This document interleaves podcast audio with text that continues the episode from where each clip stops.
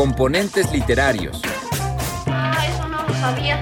Yo tampoco, Componentes para Literarios. y deslustrarnos.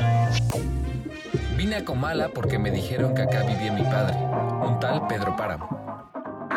Componentes literarios. Toco tu boca. Con un dedo toco el borde de tu boca. Voy dibujándola como si saliera de mi mano. Componentes. Literarios. Hola, ¿qué tal amigos de Componentes Literarios? Los saludo con mucho gusto en un episodio más de este podcast. Y bueno, hoy me acompaña Naomi Tokumasu, quien es una lingüista que, bueno, nos va a platicar acerca de el cine del terror japonés.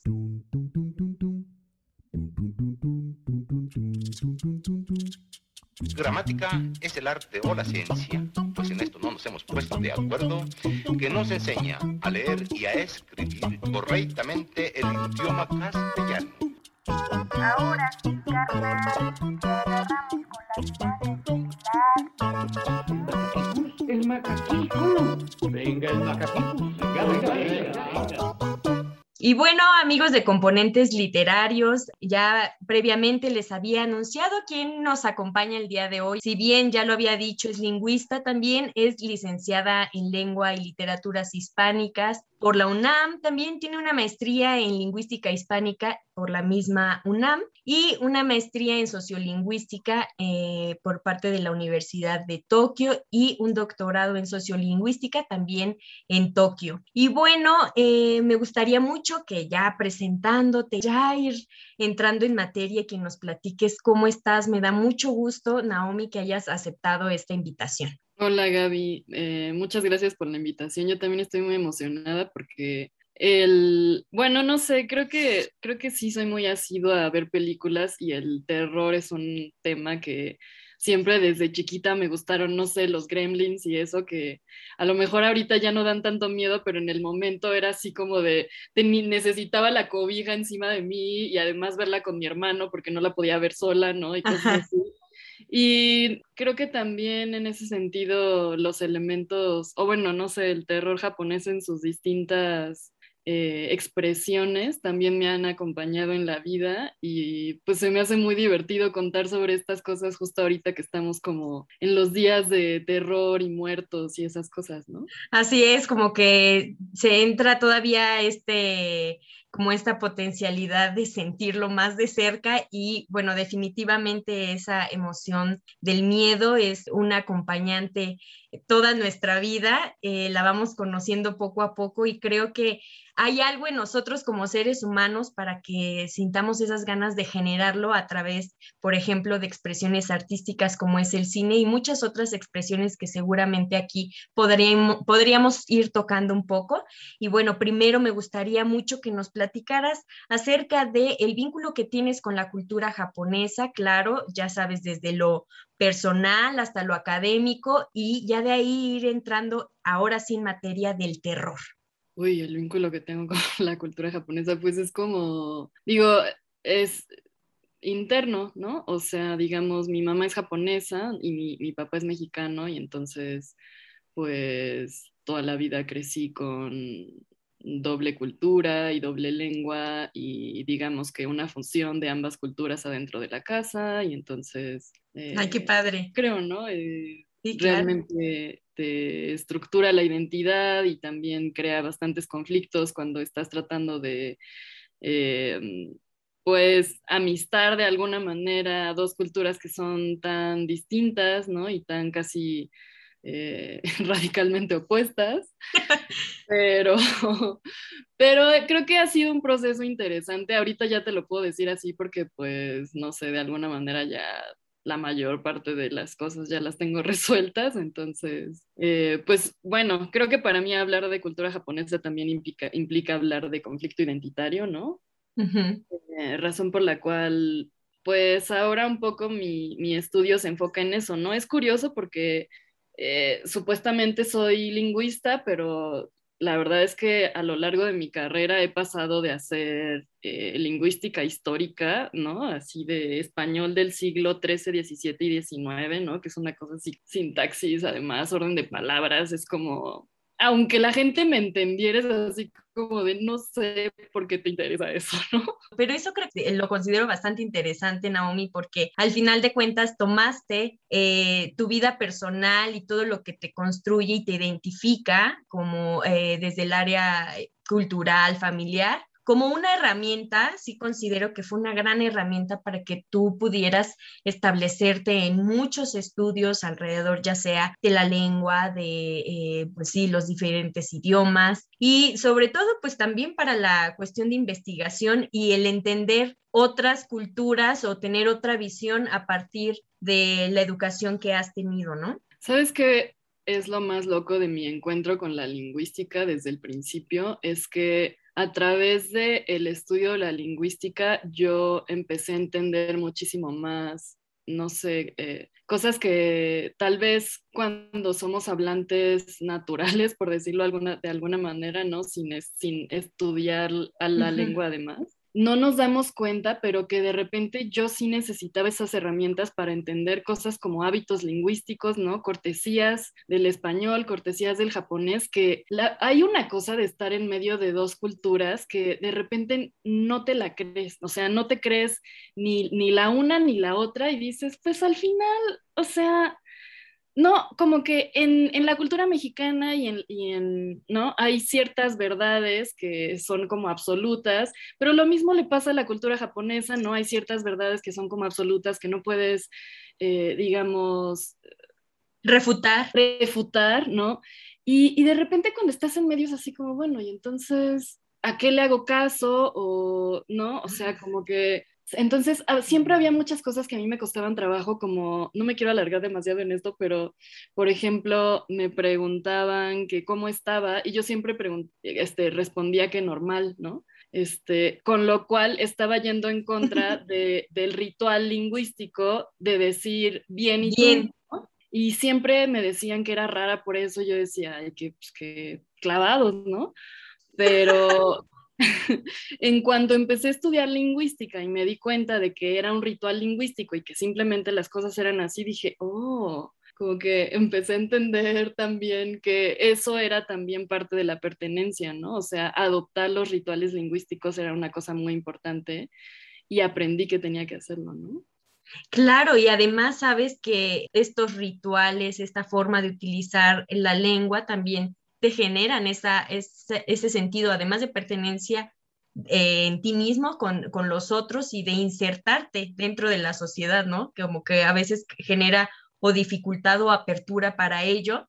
Y creo que le dice también a un punto muy interesante que es como esta cultura que vamos cargando y también las visiones que tenemos alrededor, incluso de las emociones, de la forma de expresarnos alrededor, por ejemplo, en, materia del terror, ¿no? Si, lo hablamos así como, ¿por qué es tan diferente la visión que tenemos o la forma de hacer cine del terror de desde a lo mejor Estados Unidos, Japón, México que tiene muy poco y que más bien se fundamenta como en esos en esas leyendas tipo de la Llorona y en Japón me imagino que también viene una introducción muy importante alrededor de toda la visión que tienen del terror, ¿no? Esta cuestión que se va formulando y se va construyendo culturalmente. Sí, fíjate que ahorita que estabas diciendo como de los elementos del terror mexicano, yo como que lo único que se me ocurría era la llorona, justo, ¿no? O, o la viejita o la niña que se aparece en las casas abandonadas o algo así, ¿no? Pero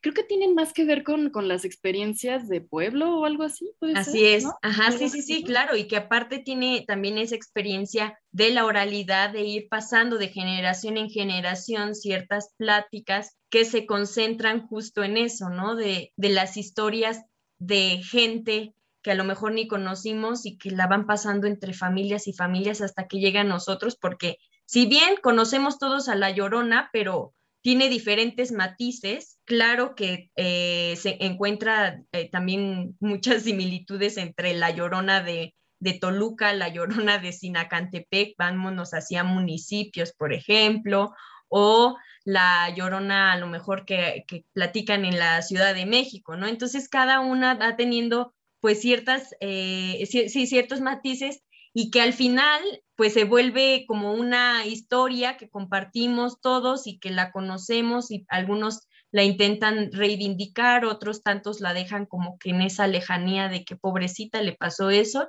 y ya no, nada más la traemos a colación en estos momentos eh, del Día de Muertos o del Halloween o todas las cuestiones culturales que se hacen alrededor de la muerte, pero em, sí creo que también esa va a ser mucho el parteaguas para esta conversación acerca del cine por todos los elementos que se toman en cuenta para que se haga el cine, cuáles son esos elementos que aterran a partir de la cultura japonesa.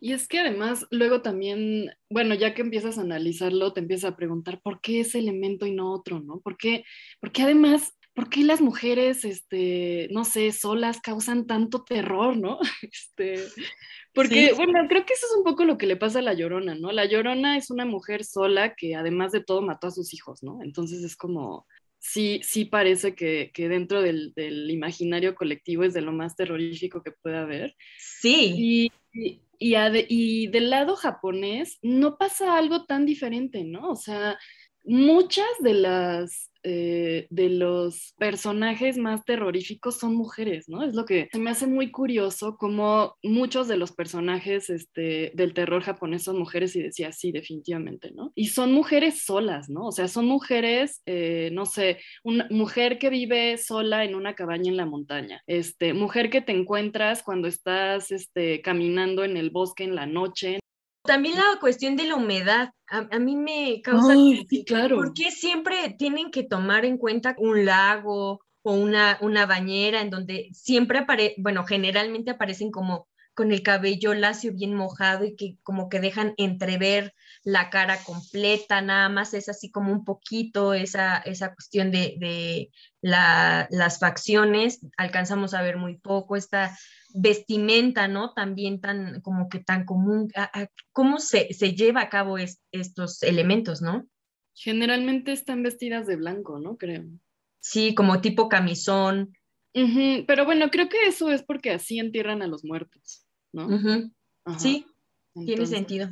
Este, pues la idea es que son como cadáveres, ¿no? Pero siento que esto tiene una estética más moderna, o sea, no sé, me, imagino que estás hablando como de Ringu, ¿no? De, del, aro o, de, claro, o de todas estas este, películas que después terminó eh, rehaciendo eh, Hollywood, ¿no? En Estados Unidos se, hicieron como tipos de adaptaciones de tan buenas que eran.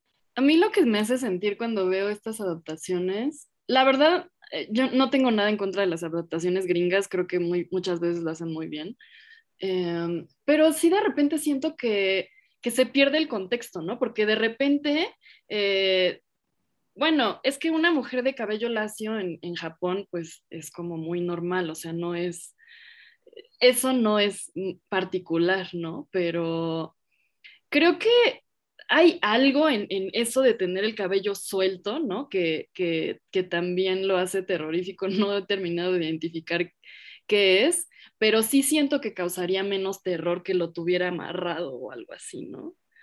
porque no, no, no sé qué simbolizará eso, la verdad, pero supongo que eh, salirse de la formalidad o algo así puede ser una manera de interpretarlo. Claro, como que se vuelve más ominoso, ¿no? Como que empezamos a, vislumbrar una parte siniestra en, en, una cuestión que, que es contrastante con, esta, con las formas o con ser correcto, ¿no? De, bueno, pues vas por la vida y este, donde te encuentres tienes que ir bien peinado o por lo menos demuestras esa formalidad a través de tu arreglo físico, ¿no? Y a lo mejor eso empieza como que también a ser una cuestión contrastante, ¿no? Y bueno, también hay muchos detalles en, en este cine, eh, por ejemplo, que se va desde lo más psicológico, ¿no? Como que concentra mucho este, este proceso de suspenso. ¿Tú cómo, cómo ves el cine con estos elementos? ¿Con qué otras, otros factores se juega para que eh, genere este, esta tensión y este, esta emoción de miedo? Mira, a mí eh, siempre en lo que me hace pensar en por qué existe el terror, ¿no? En general, es como el terror es este espacio de desahogo que tenemos los seres humanos para sacar, digamos, como lo más oscuro que tenemos, este, lo que no nos permiten este, mostrar a la luz cotidianamente y cosas así, ¿no? Cosas que son disruptivas, ¿no? Cosas que te hacen necesariamente entrar en conflicto, ¿no? Y mm, creo que algo que te hace entrar en conflicto en la sociedad japonesa sí tiene que ver con, con, las formalidades, sí tiene que ver con la armonía colectiva y tiene que ver con, con cierta homogeneidad de las personas, ¿no? Entonces, este, las personas que, no sé, los personajes que aparecen así como que son víctimas de alguna cosa eh, de terror, terrorífica o de suspenso o de misterio, así, siempre son personas que no lograron... Eh, como entrar en la sociedad según las reglas establecidas. ¿no? Sí, insertarse. Ajá, no, no lo lograron por alguna o por otra razón y entonces este, terminan siendo como aislados, ¿no?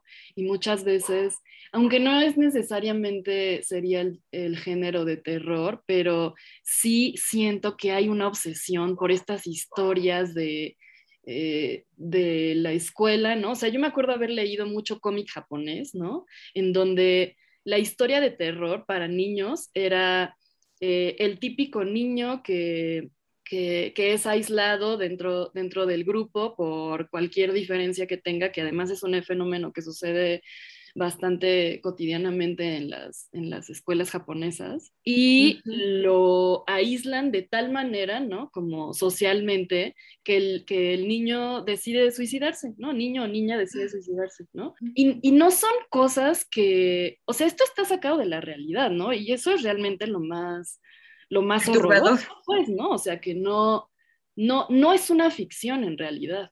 En Japón existe y es muy famoso el bosque en donde los, los hombres van a suicidarse. O sea, hay un lugar a donde tú vas específicamente a suicidarte. Sí, no, y claro, es que estas cosas, ¿no? Eh, a mí no dejan de sorprenderme y yo sí creo que, que, de pronto todo este género que implica eh, no nada más terror en ese sentido de espectros y tal, sino como toda esa parte del misterio y los crímenes y no sé cuánto, siempre tienen que ver con eso, con, con no, eh, no insertarte, ¿no? No poder cumplir con las normas, aislarte. Creo que, creo, que para mí tiene que ver con eso, ¿no? En un principio también surgió como una manera eh, de expresar de otra manera eh, la represión política que estaban este, sufriendo en ese momento, ¿no? Que era como justamente en la ocupación este, gringa, ¿no? Después de la guerra, que era como pues el castigo, ¿no? De, eh, el castigo hacia, la sociedad japonesa. No sé si era castigo o era protección, porque muchas veces parece que hay una frontera este, muy delgada entre una y otra. Pero el hecho es que los tenían muy a raya, ¿no? Y aparentemente eh, empezaron a surgir estas eh, películas que como, como que metaforizaban esta represión política en, en, sobre el cuerpo. Sí, sí. Esta parte, ¿cómo, ¿cómo se maneja? Porque también me llama mucho la atención en una parte que tú me habías enviado acerca de eh, que este género podría resultar incluso terapéutico. ¿Y cómo podríamos sustentar eso? Si esta sentencia, esta esta parte de, de, que podemos a lo mejor encontrarle otro sentido al, al, cine de terror o a las expresiones que contienen este género. Claro, o sea, cuando tú tienes una sociedad en donde realmente, no, hasta hay como refranes que dicen, este, la persona que destaca, eh, lo que hay que hacer es como martillarla, ¿me entiendes? O sea, eso es como, como normal, ¿no? La, la, idea de que todos tenemos que ser iguales y todos tenemos que ser armónicos y bla, bla, bla. Y no cabe la originalidad, ¿no? Sea buena o sea mala. Y sí siento que cada vez más hay eh, personas que abiertamente no acuerdan con esto, aunque sí definitivamente siguen como en áreas subterráneas de la, de la sociedad, ¿no? O sea, claro que existen punks en Japón, claro que existen este, las personas que decidieron no trabajar en el corporativo, claro que existen artistas, claro que existen escritores, pero sí que son la minoría, ¿no? Y no, bueno, a ver, o sea, claro que existen gays, ¿no? Por ejemplo, claro que existen trans, ¿no? Pero, pero sí es un tabú, sigue siendo un tabú. Y obviamente eh, este dolor de no poder expresar esas diferencias, pues tiene que salir de alguna manera, ¿no? Y creo que el terror es una de esas vías a través de las cuales sale todo eso que no puedes desahogar en la vida normal. Y curiosamente, no sé, por ejemplo, a mí siempre me ha dado mucha curiosidad el hentai también, que bueno, es esta como pornografía este, en la animación y en, la, y, en la, y en el manga, ¿no? En los cómics, que suele ser exageradamente extraña, ¿no? Em, no, no, no es nada más como una perversión, no sé cómo decirlo, ligera, ¿no? Sino que siempre son estas cosas súper descabelladas, ¿no? Como, este, tener sexo con los tentáculos de un pulpo o con máquina o con tu hermano o con, no, o sea, siempre son como, como, como las cosas más radicales que te puedes imaginar en, dentro de la perversión sexual, ¿no? Y tiene muchos afectos. Entonces, a mí este tipo de cosas siempre me hacen pensar como en esta idea de, de la luz y la sombra de, de Carl Jung, ¿no? En donde, no, no sé si es él o es otra persona que lo cita, que dice que las culturas, mientras más enaltecida tienen la virtud, eh, más sombra tienen, ¿no? También. O sea, como eso es durísimo, ¿no? Y yo creo que en el caso de Japón lo ves clarísimamente. A veces estamos tan controlados socialmente y me imagino que en esta parte de Japón todavía más.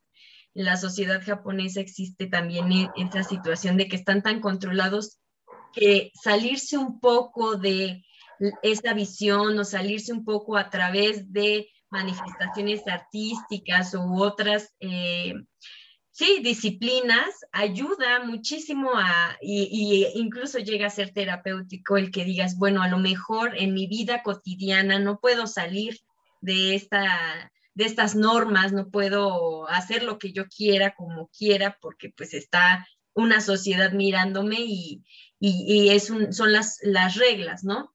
Sin embargo, gracias al cine de terror, por ejemplo, y otros eh, géneros seguramente y otras disciplinas, es posible eh, salirse un poquito de esas redes, ¿no? Porque al final de cuentas, sí, como dices tú, siempre tendemos a que exista un bien y un mal, un sí y un no, y que de ahí, lo que se salga de ahí, una neutralidad que aparezca o una cuestión que, que se vaya un poquito de eso, genera conflicto social, ¿no? ¿no? Y creo que nosotros convivimos todo el tiempo con estos sistemas de exclusión. Hay muchos que toman en cuenta el terror también desde la, desde la cuestión psiquiátrica o desde la cuestión de la cárcel, ¿no? Y que son eh, estadios o que son instituciones que funcionan dentro de la sociedad, pero que al mismo tiempo sabemos de su eh, lejanía, ¿no? De esta manera de mantener la marginalidad con unos cuantos y decir es que ellos no son normales, o sea, nos normalizamos nosotros y entonces los que se salgan de ahí no pertenecen aquí, pero hay sitios donde encerrarlos, ¿no? Sí, eso, claro, no, o sea, el, el tabú de la locura es muy importante, ¿no? Yo creo que en todas las sociedades como que es importante saber para el resto de la población que la locura no es algo que a ti te va a tocar, ¿no? Y es loquísimo porque realmente cuando lo piensas, todos tenemos nuestro, nuestro lado psicótico, güey, ¿no? Así la onda que se te va y yo qué sé, güey, te pones muy triste o te pones muy feliz o o, este, o te alejas de la realidad completamente, te haces tu propia historia, te inventas amigos, o sea, es como, al final no es una cosa tan este, alejada de, de nadie, ¿no? Pero, pero sí es otra vez poner aparte eh, todo lo que no entendemos y todo lo que no podemos controlar, ¿no? También. Claro, y que sí se toma en cuenta, por ejemplo, en esta parte terrorífica, ¿no? Porque también lucha mucho con esta extrañeza o con esta cuestión de lo, de lo siniestro un tanto o de lo que es poco conocido y creo que con eso se juega mucho también el lado de la muerte o eh, por ejemplo, en los suicidios, ¿no? Que comentabas, por ejemplo, de este parque que la gente va a suicidarse, pues genera también como esa eh, incertidumbre de saber por qué, por qué está pasando esto. Sí, creo que al final, o sea, definitivamente tiene que ver con, sí, que eso se quede ahí en ese bosque, sí, que eso se quede ahí en el psiquiátrico, sí, que eso se quede no sé, incluso en la cárcel o lo que sea, ¿no? Este, y no sé si me interesa tanto enterarme como de, la historia en sí, porque a lo mejor encuentro ahí en esa historia cosas que tienen que ver conmigo, ¿no? Y entonces, ¿qué voy a hacer? Porque entonces, ¿que yo soy igual de vulnerable a eso o qué onda? Y eso es realmente al final lo que te causa horror, ¿no? Sobre todo, no sé si piensas en el, en el horror de los últimos años, creo que tiene que ver muchísimo más, por ejemplo, como que cada vez hay menos espectros y hay más mal viaje interior, ¿no? Este, no sé, pensando, por ejemplo, en el faro y esto, ¿no? Eh, y, y, se me hace muy curioso que estas expresiones aparezcan justo en un momento en donde la humanidad está obsesionada con la felicidad y con el, con el hay que ser positivo y, este, y todo va a ser para bien y no sé cuánto, ¿no? Y, busca el éxito. El éxito se, se, tiene y se define dependiendo de las personas, ¿no? Claramente.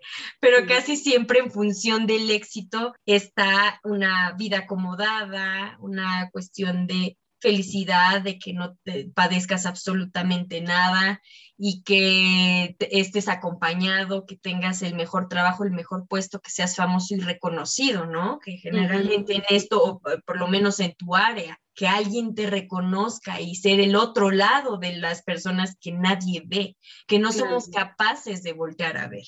Y entonces, ¿qué es la contraparte? Pues no ser reconocido, no ser ni siquiera entendido, este, ¿no? Pues que te tiren de a loco, quién sabe qué está haciendo, ¿no? Así, ay, se ve muy mal, está enfermo, está enfermo física y mentalmente, ¿no? Este, sí, creo que, creo que al final tiene que ver, o sea, el terror actual al final creo que tiene que ver con eso, este, con, con el miedo a uno mismo, con el miedo a las oscuridades de uno mismo. En Japón creo que, no sé si todavía siguen con, con esto, pero bueno, el que, el que ha sido muy famoso este, globalmente es el terror también que tiene que ver con la tecnología. Este, de, ahí, de ahí sale El Aro también, ¿no? que es esta niña que sale de la televisión, no sé cuánto. Este, la película esta también de La llamada perdida, no sé si te acuerdas. Sí, sí, sí, sí. Que si recibías una llamada perdida, este, después te toca, tiene ellas una semana más de vida o no sé cuánto, ¿no? Pero bueno, eh, ahí como que, como que mete elementos de la tecnología en el terror y que tampoco es ya gratis porque Japón es una sociedad radicalmente tecnologizada, ¿no? Hay tecnología para todo. Esto qué interesante que nos platicas, creo que también es un juego muy importante y que expresa lo cultural, eh, de, cómo van funcionando y que es un plano que a fuerzas tiene que aparecer. Y, eh, por ejemplo, tú, ¿qué películas eh, te han marcado más dentro del cine japonés que nos pudieras platicar y que digas, esta me fascinó por este elemento o esta me fascinó porque me dejó pensando en tal cosa? Cuéntanos. Pues son estas que, que también rehicieron en Estados Unidos, ¿no? A mí, a mí la del aro me impactó muchísimo y, siento que la, reinterpretación que hicieron este, los gringos visualmente eh, fue espectacular, ¿no? Creo que esa, yo sí me vi las dos. Y no, no, claro, y luego cuando ves la japonesa también este, entiendes otras cosas, ¿no? Hay muchas cosas que son mucho más impresionantes en la versión gringa, pero creo que algo que tiene que ver con qué es lo que más terror te causa de esa parte es que es la tele, o sea, la tele que tienes en la sala de tu casa, la tele que tienes en tu cuarto, ¿no? Y entonces como que no hay manera de escapar porque, porque es un elemento de la cotidianidad que además está ahí cuando estás dormido. Y además es muy interesante cómo siempre aparece después del, no hay señal, pero, ah, pero hay un portal hacia lo, hacia lo espectral, ¿no?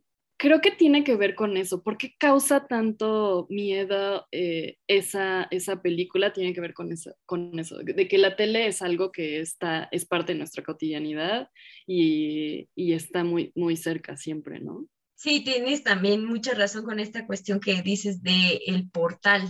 Siempre va a haber como ese umbral que nos hace pasar al otro lado, ¿no? Pero cuando te dicen, por ejemplo, a lo mejor algo que no es tanto de tecnología y que es una herramienta que se ha utilizado desde hace muchísimos años como una puerta, ¿no? Que tú dices, ah, bueno, porque casi siempre vemos también en, en la parte del cine eh, estadounidense como esta cuestión de las puertas, ¿no? El ático y que tienes que abrir primero una puerta o que hay una puerta que, que te va a dar un paso a otra realidad o a, otra, a otro plano, ¿no?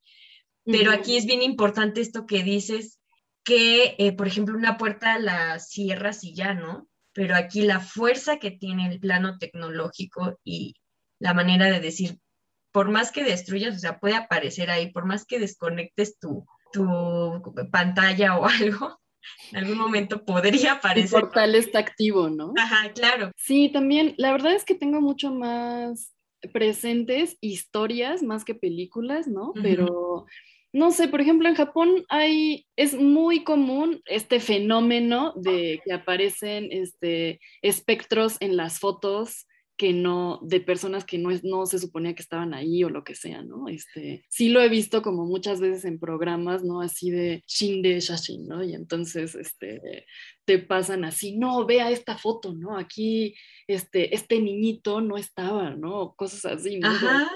Este, eso se me hace muy familiar del, del terror, incluso asiático, fíjate. Este, voy a recomendar una película tailandesa que, bueno, no es japonesa, pero.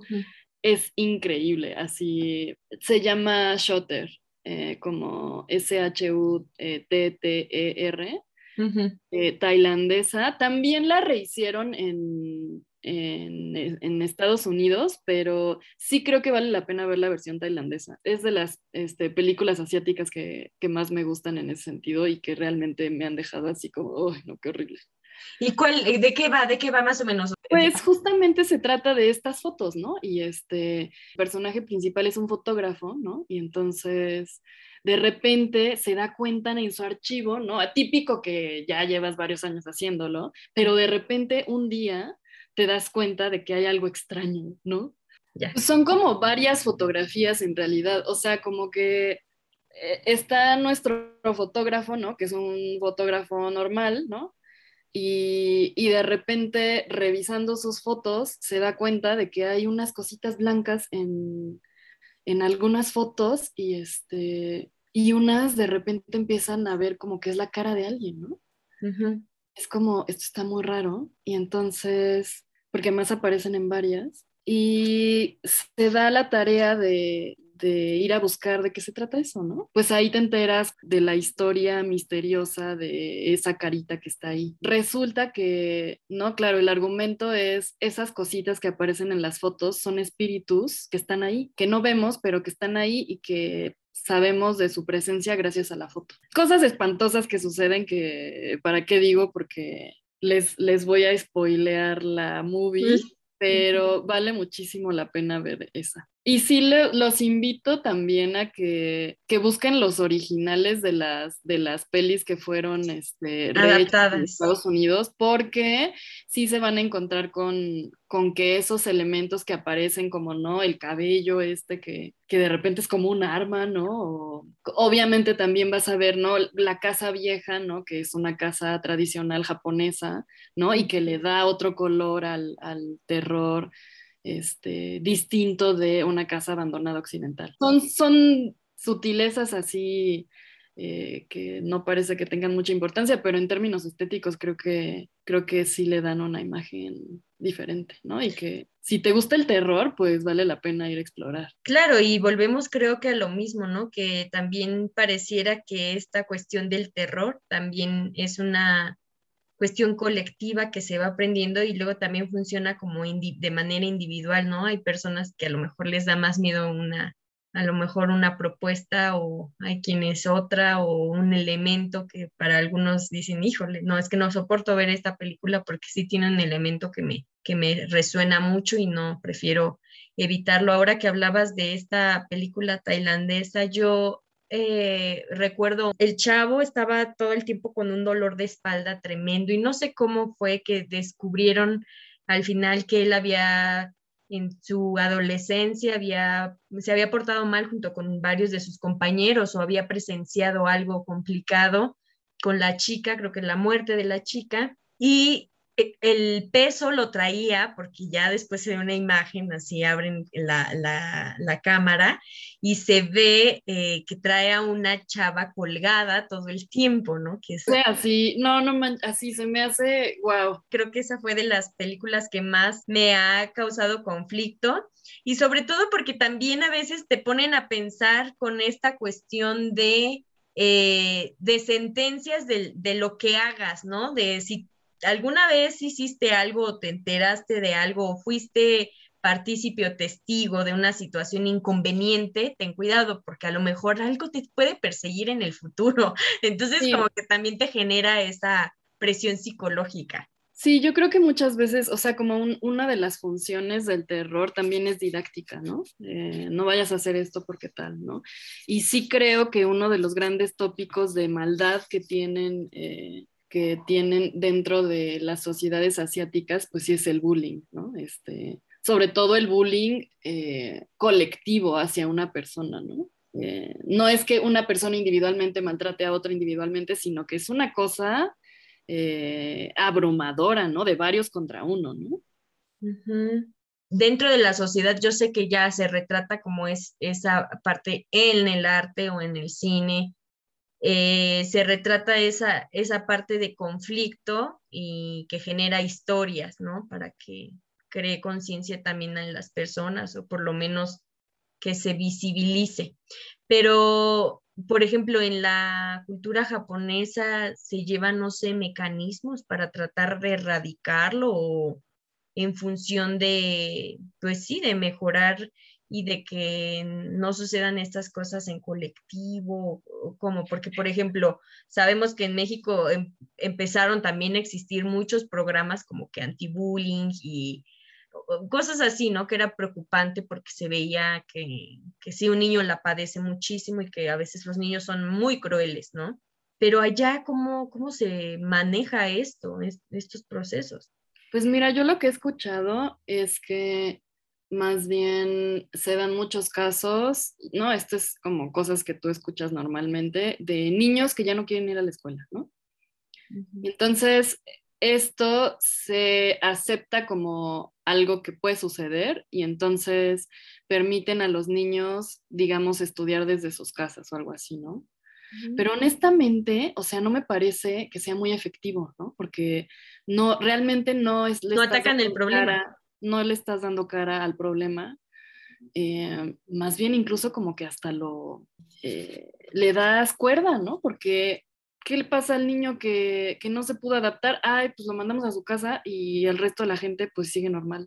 Y me parece importante porque sí, tiene a veces este sentido, o ya sea didáctico, moralizante, sí va a existir un peso sobre eh, la persona que infringió en algo, ¿no? Que fue una mala persona con alguien y como que eso a lo mejor podría detener a alguien en pensar porque si tiene esa, ese sentido de relación tan, tan fiel con muchas circunstancias de, de Japón, pero bueno, ahora que, que, nos mencionas, a veces sí hay muchas maneras de, de tratar de, de, tapar el conflicto que no son convenientes al final de cuentas, ¿no, Naomi?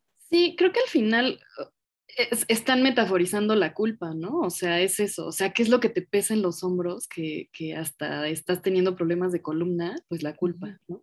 Eh, entonces, antes de llegar a ese punto, este, confróntalo de alguna manera. esa parte oscura que no quieres ver, ¿no? Que pues seguramente no será muy agradable, pero de algo te servirá. Sí, Naomi, oye, qué plática tan sabrosa de verdad. Eh, estoy muy agradecida contigo creo que este tema da para muchísimo más. No, muchísimo. O sea, es, imagínate tantas cosas que existen alrededor de, del terror y de la sociedad, cómo lo vemos.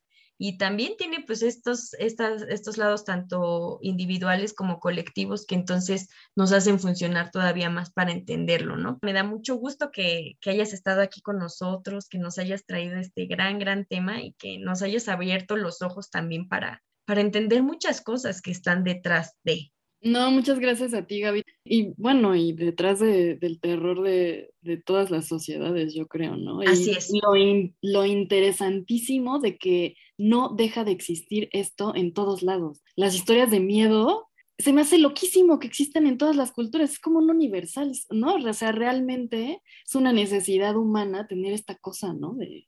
Sí, que sí, qué barbaridad. Ay, pues muchas gracias y pues no sé si te gustaría compartirnos tus redes sociales. Pues adelante, dinos en dónde podemos encontrarte, ¿no? Sí, claro. Mi blog que llevo escribiendo como desde el 2007 más o menos y bueno, este, generalmente eh, pues reflexiono sobre cosas entre Japón y México también, como que es un, una constante en mi vida, es Tonic eh, con G, ginsengtonic.blogspot.com, pues a ver si se dan una vuelta. En Facebook estoy como Naomi Tokumasu uh -huh. y en Instagram y en Twitter estoy como Nao Chulada. Ah, perfecto. Bueno, pues entonces ahí tienen las redes sociales de Naomi. Muchas gracias nuevamente, Naomi. Yo les recuerdo también, amigos de Componentes Literarios, nuestras redes sociales. Ya saben, estamos como Componentes Literarios en Instagram, en Facebook, en TikTok.